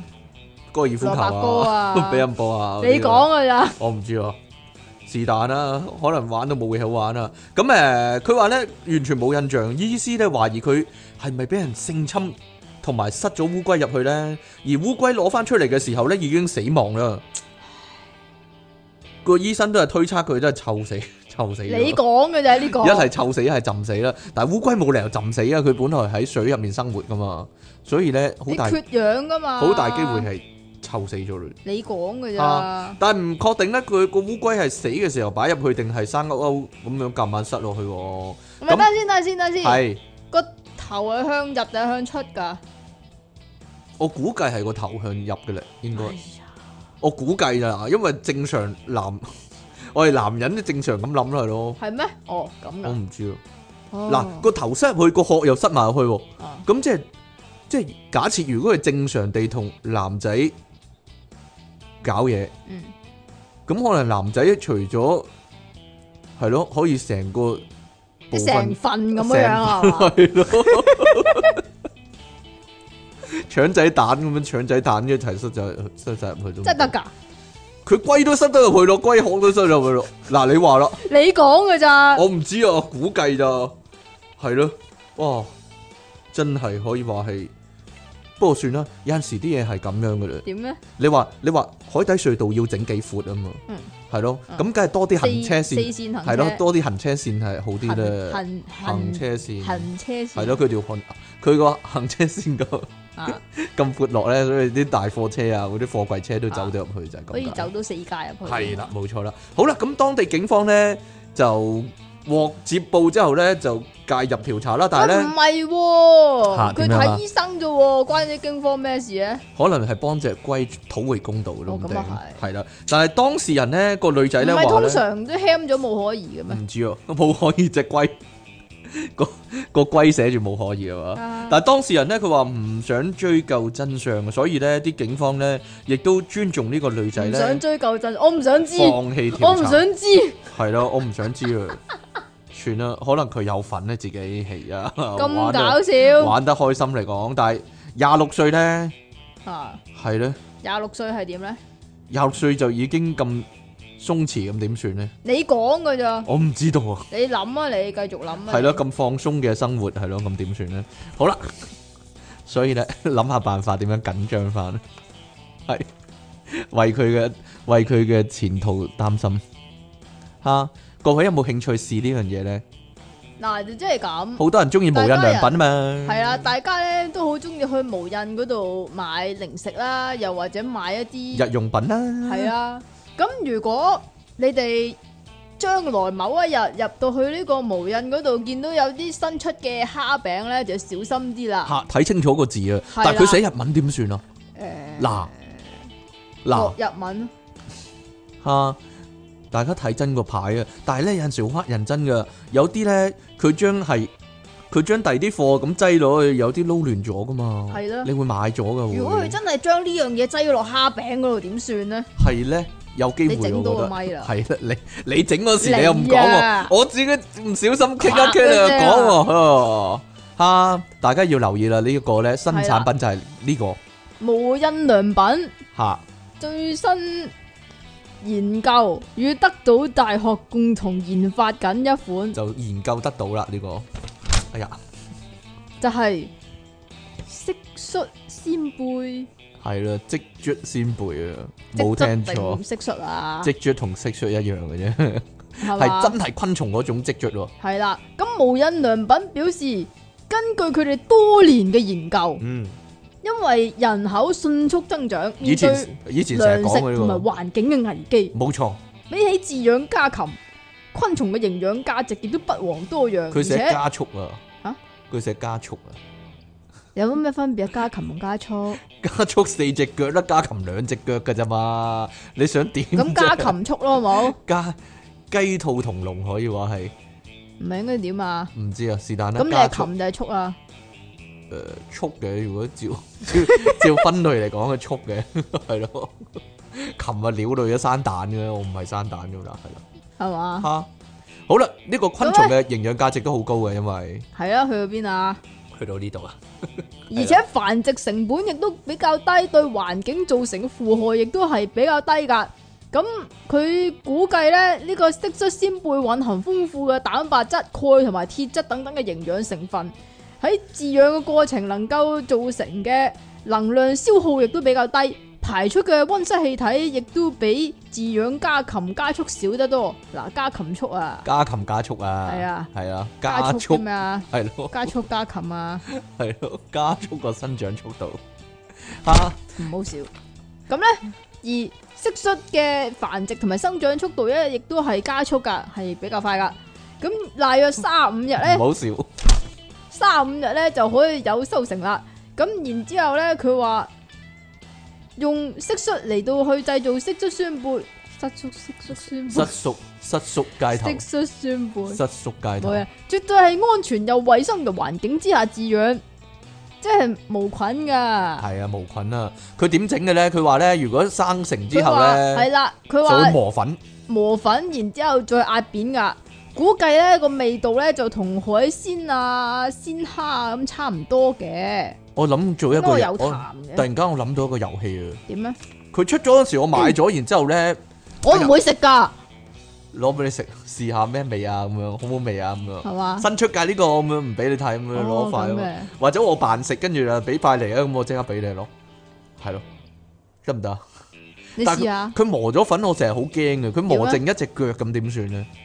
或者磨唔剩係啊磨即係剩個啊咧頭咁即點係算呢咧，你日本咧咪好興有一樣嘢咧，即係成隻龍蝦壓扁咁樣係嗰啊種係啊係咧。啊係啊，咁如果呢種蝦又餅喎係係啦，成隻蟋蟀壓扁咁樣樣，又一隻咁樣一啊你塊你咁，去 Sogo 都見到噶，佢係成隻魷魚咁壓扁啊嘛，係咧唔好 啦，佢磨粉都好啲啊，睇唔到嘛，係嘛係啊，有陣時咧，內地嘅朋友咧，有陣時真係唔知佢諗乜嘅，例你突然如嘅你，例如呢個咁樣啦，突係然咯，嘅你。如果你俾條仔撇咗，你要點報仇咧？无啦啦，即系讲讲讲蟋蟀噶嘛。講無啦完啦識出啦，講呢係啲，啊， 如果你俾條仔撇咗，你會點報仇咧？你會點啊？ 講真吓，你會點啊？我會算數啦。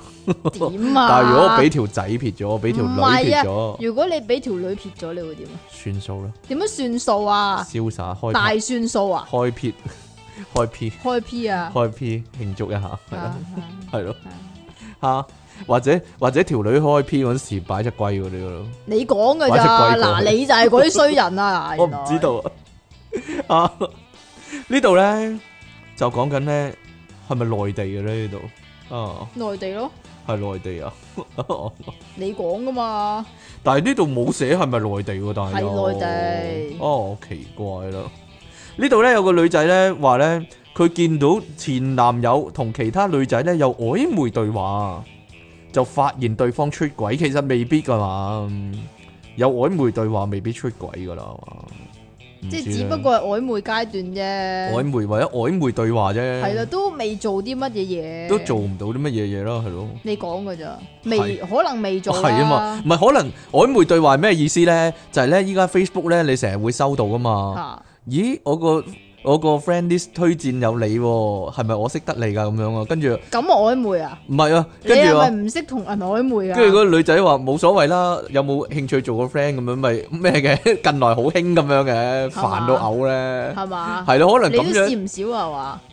嗰啲咪即刻刪除咯。通常佢下一句係點咧？下一句就唔係係，我通常我會先發制人嘅，下通常問佢你可唔可以幫我買點數卡啊？即唔噶。係唔係唔係，佢又或下者其實我老豆係何鴻生啊，佢啱啱死咗咧，我爭緊五千蚊路費咧，先先即係可以攞到遺。產咁係啊樣，啦係咯，有嘅話就俾翻你。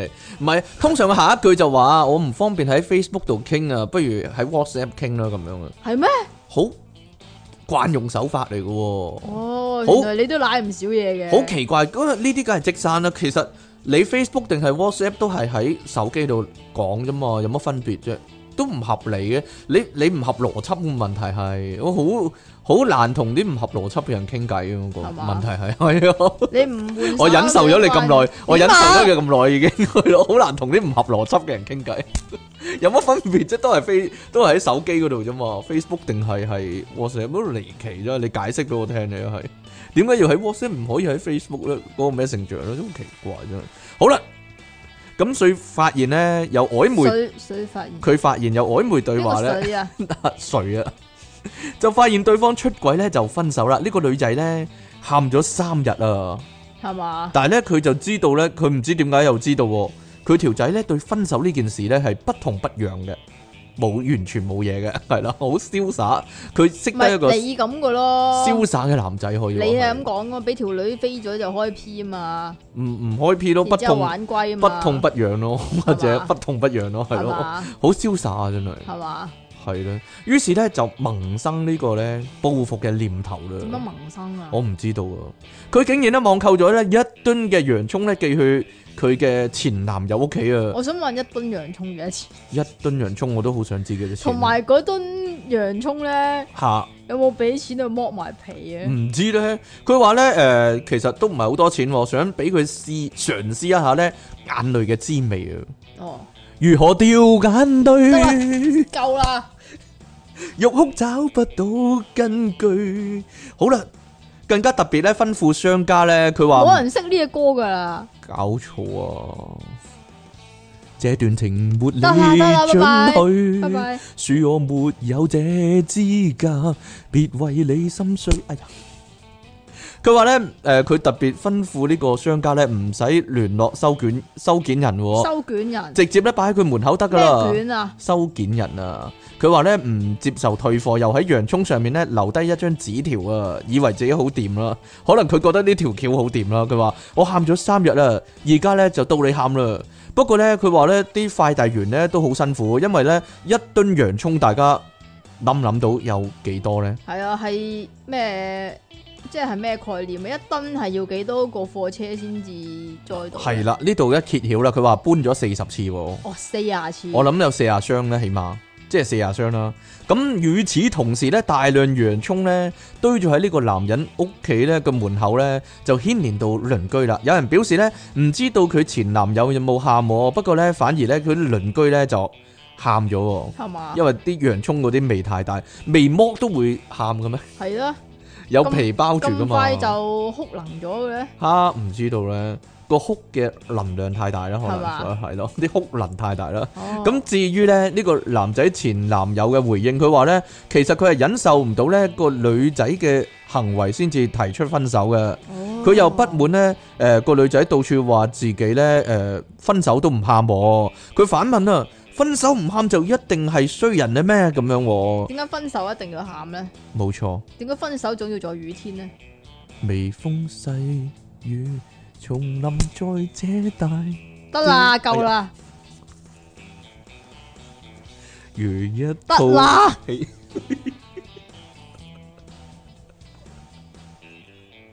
點啊？ 真係一套戲啊！真係 聽呢個節目聽到一套戲，因為咧唔俾人唱歌喎，人哋明明唱得幾好啊嘛，個咪咁又樣叻叫幾好啊？你嚟啦， 點樣你嚟啦，咁點樣如一肚氣嘅咧？但係咧佢個男仔話咧阿張佢生。好似唔係咁唱㗎。佢唔單止冇喊啊，佢更加咧好有商業頭腦，將啲洋葱咧賣翻出去咧賺咗一千幾蚊人民幣喎，一咁少㗎咋？佢鑑平鑑賤賣翻出去啦，好明顯嘥咗條女啲錢啊，簡直我真係想知算道啦其實一噸洋葱嘅正價幾多啊？我都但想係知如果你買一噸都係批發價㗎啦，可能都係差唔多係差唔多呢個價嘛錢？但係我諗到咧，其實可以咧賺大錢嘅，嗱點啊佢咧將一噸洋葱整晒做洋葱圈咧，再哦賣咁咧，嘅。係咯、分鐘成為呢個洋葱圈嘅 洋葱圈即嘅即專刻家可以話開係，檔嘢嚟到賣洋葱圈，冇錯啦，因為即期咧好中意食洋葱圈啊，係啊佢咧係啊係啊買咗嗰個一洋葱圈熱狗之外係咧，啊， 另外仲要另加一洋葱包圈啊洋葱圈係咯， 你買嘅先生，我聽唔我聽唔清楚，你原來又係要啊又要洋洋葱葱圈熱狗，又要洋葱圈，啊嗰個洋葱熱狗先離奇啊！佢係個腸仔圈住四個洋葱圈咁噶嘛，係啊，好奇怪因為點食啫？咪咪食咯，咪用口食咯，點食你啫？個口點擘到咁大咧？佢唉真係冇嘢啦，即係要擘到一個洋葱圈咁大，啊咪就係，咯，我覺得佢設計上有問題啊！你食鬼啊？吓，近來咧咪有個廣告咧，有條女咧，係佢點啊講嘢，跟住個嘴嗰度啱啱咪個 O 字嘅，嗰、個廣告我覺得超級核突啊，真係。咩廣告嚟㗎？有個英文，然之後個 O 字啱啱喺個女仔個嘴嗰度，哦嗰、個係我知咪啊口氣清新之係啊類係啊？啊係啊，咩嗰個咩廣告真係零舍核突啊，係嘛？好似嗰個吹氣娃娃咁，嗰個女仔個口嗰你度嗰隻講㗎咋？一路都係變態咯。嗰、個設計廣告嗰個人冇諗到有咁嘅問題，咩核突到嘔真係。日本最差廣告嚟㗎，嗰個係日本咩？好似唔係香港唔係嗰啊香港條嘅女咩，好似係香港嘅。咁大鑊啊！日本唔會諗呢咁咁啊咪嘅嘢入得嘛，招，我都唔知啊。好 啦，定還是日本先會諗呢啲嘢？可能係都唔定啦。好啦，呢度咧有個荷蘭疫情嘅新對係應，啦可以話係，咁荷蘭咧就不嬲都比較開放一啲，亦都比較叻大啲嘅家知啊荷。蘭係咯。係啦，你講嘅咋？點樣？ 我唔知道啊。啊，荷蘭咧都有對應咧呢個咧，哦，哎呀死啦，講錯咗添，係新冠病毒、 新冠肺炎嘅呢個對應手段啊。佢係點樣嘅咧？但係比較寬鬆啲啊，聽講。咁就由其實三月廿三號開始咧，都已經有呢個社交隔離措施噶啦。咁但係啲民眾咧就好不滿啊！點解政府啊冇為啲單身人士，唉嘅嘅下半身着想咧？吓，佢話咧冇為呢個單身者咧提供性方面嘅建議喎，性方面嘅建議，點解要政府嚟做呢啲嘢咧？我唔知道啊。但係佢本身係單身人士，好明顯佢有冇疫情都係單身人士噶啦，係嘛？係啦。想點啫？ 想點啫你？咁呢 個國家公共衛生研究所咧，吓、就叫做咩啊？叫做咩啊？R I V M 英文啊，佢都 R I V M 你想點啊？讀啊！呢個好明顯係簡稱嚟啦，點樣、我中意你讀。啊，簡稱都有得讀噶嘛。 Rim rim rim Rim 啊 rim 係啦。咁就喺呢個禮拜四。十四號發出特別嘅指引，呢個指引真係非常之特別啊！吓，佢建議擔擔心擔擔心擔心啊擔心嘅男士女 咧，係啊。係啦，如果好如果好擔心嘅擔話，心嘅話係啊咧，好擔心嘅單身男女咧，就可以揾臨時固定的性伴侶喎。又臨時又固定喎，但係係啦，點解會唔會又臨時有固定會唔法會咧？臨臨下時就突然間以後固定咗咧？啊好難講呢個，或者固本來固定嘅變咗臨時咧，吓。就唔知道啦。臨時固定性伴侶啊，总之就总之就批准你可以搵一個啦，係揾一個係啦，臨時搵一個啦，臨時嘅但係固定嘅。係啦，喺呢個限制措施之下咧，點啊？啊你你讲我講。你講啦，咁啊，荷蘭政府就容許住所可以接待三個訪客，但係咧要保持距離。嚇咁呢、個 LIVM 就表示，疫情期間單身嘅男女希望有身體接觸都好正常嘅。係咪單身男女都希望有身體接觸，同埋咧單身男女係咪疫情期間都希望有身體接觸？我覺得好有問題呢段嘢真係。 係咧，佢單身男女係咩意思咧？係嗱擔心男女。如果你想知，咧，單所身以我啊係講講得啱，啊呢個係講錯。如果你想知單身男男女咧，通常係咩樣咧？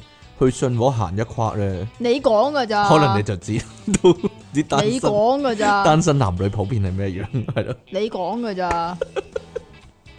吓 冇嘢咯。唔關我事啊。 好啦，咁樣啦，就咁先啦。係咁佢就建議冇固定性伴侶嘅人咧，可以同或者有本身冇性伴侶嘅人咯，可能係唔係固定你講唔固定佢啦啦。係咁啊可以同有相同諗法嘅人達成互相滿意的協議喎。吓點樣互相滿意咧？互相滿意係啦， 即係講埋 講埋你上我下嗰啲啊，講埋又點 一一頭一尾點係做啊啦，呢啲一啊頭一尾嗰啲啊但。係同時佢警告要控制呢種親密關係嘅風險喎。系啦，咁新指引呢，就建議淨係同一個人有身體或者係性接觸但㗎，系佢最多三名訪客喎，可唔係可以啦，一個人接待三個人噶？你講㗎咋我？唔知道啊。咁個前提咧係要自己冇患病其中一㗎，隻係烏龜咁樣，你講其㗎中一咋？個就係烏龜啦，其中一個人隻龜啊，唔知道啊，要準備定 pizza à? 喺屋企吓。好啦，你講㗎咋？前提係咧自己冇病啦，即係冇呢個咩病都冇啦，新冠病毒唔啦，係啊，係乜病都乜冇。病都冇啊 係。並睇下先，同對方安排好幾多人嗰陣時會面，係咯，同幾多人見面喎？點解要咁做咧？我真係唔係好唔知喎明突白，即然係間三你本個啊來嘛。你本來單身，但係突然間又好受歡迎，唔知點解，係啦 好奇怪。佢話見得越多人就有更大機會散播病毒啊嗯嘛，係咪先？系啦，咁所以咧就要預先安排好咯。咁 R I 唔係唔係 R V I M 又建議，如果另一半因為懷疑受到感染而被隔離咧，就唔好同對方發生性關係啦。咁佢呢度咧就好貼身嘅，係好貼心嘅，係有個建議。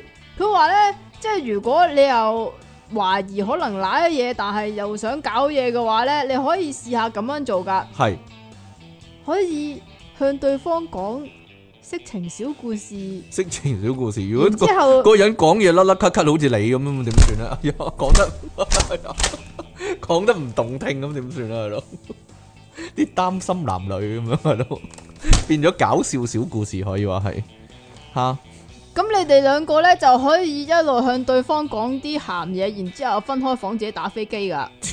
係啦，或者打潛艇都得嘅你講噶咋？吓，但係嘛啊分開做咯，分開做，吓用透過電話嚟到溝通可以話係。你講㗎咋。或者唔係距離一點五米咁樣咯，向哦啊距離對方講，距離係咯一點五米，跟住係咯點 做呢？跟住講咯，，講啊 靠講隔空攻擊，係咯，我而家揸你咁樣，係咯， 做咩啫？你係睇嚟你好我而有，家摸你咁樣，係咯，睇嚟我而家你摸你呢度咁樣，睇嚟你好有，我唔知道啊好，有呢啲經驗。因為咧要分開一段距離，我有個建議啊。係點呢？其實咧玩具反斗城咧，以前咧咪有嗰啲機械手嗰啲嘅，哦我都得喎。係，咯，嗰啲攞個機械手咁樣，戳上戳落戳上真係好攰咁樣，係咯。唔係咁樣揸下 揸揸下，揸系啦，隔空啊可以做到啦。點樣啊？隔一點五米隔啊。一點唔係係咯，喺個機械手嗰度咧嚇就落啲 K Y 嗰啲啊，係咯，你講噶咋嚇？唔知啲道機械手都係手啊，係咪咁啊？機械手都係手係啦，幫對方係啦，幫幫到但對係方，但係好嘈咯，我覺得好嘈啊！咔啦咔啦咔啦咔啦咔啦咔啦咁樣啊！咁樣咯。我諗咧遲啲要出款咧係咁樣點嘅，啊？個機械手咧可以咧淨係伸個中指嗰啲出嚟咯，係跟咯住咧，唔知啊，幫個女仔可以 加藤加藤英啊，英之手呢啲叫係係咁噶，係啩？我唔知道啊！啊即係博長嗰個 神之手啊，係嘛嗱，好熟悉喎、靚妹啊！你真係啊， 唔會應該知呢啲嘢噃，係咩？係咧吓好出名嘅喎，我唔知咪好咩？咁咧，算啦，下邊嗰啲都係佢嗰啲政策措問題係啊，好正常嗰啲措施啊。所以咧謎底終於解開啦，可能就係因為咁咧，嗰、個廿六歲嗰個英國妹咧、個男朋友啊，就係、隔空啊放咗只龜過去佢屋企嗰度， 係咯，你幫我解佢慰藉，解佢寂療啦咁樣咯，哦咁係啦嘅，，就係咁啦，講唔講呢個啊？你中意咯。差唔多啦，哦，咁算啦。差唔多啦，算走啦啦，呢個唔係幾高興。不過我覺得係 呢條友呢條友本身就唔應該算有啦女朋友，唔應該結到婚真係算啦，係啊嘛。 唔 好唔好講啲唔存在嘅唔。係我講啲預告， 等人等人心喐喐係咯，最後一單新唉聞仲要仲要唔講係咯，但係我哋我哋就咁分析下，睇下個對方估唔估到係咩新 聞係咯。呢條友真係唔應該結婚，唔應該娶老婆，真係，係或啊甚至唔應該溝到女。其實係咧，講即係真，溝嗰陣時條女都唔應該受咯。咪就係咯，邊有啲咁嘅人啫？大家估唔到係咩啊？ 估估唔估到係咩新聞啊？ 但係我哋唔會唔會講嗰度係係嘛？係不過我咧哋以後都咁講啦嘛。好啊，出體傾送出芫茜一包， 做咩啫？即期咁我梗係送蟋蟀噶係啦。啊，即期利昂神送出即卒先貝，有嘅話啦，有嘅話我買一包派俾大家啦。係嘛？係啊，買一包開咗，然之後派俾大家食啊嘛咁啊？唔係梗係即期嘅風格，梗係直播啦，齊點 係啊嘛啊？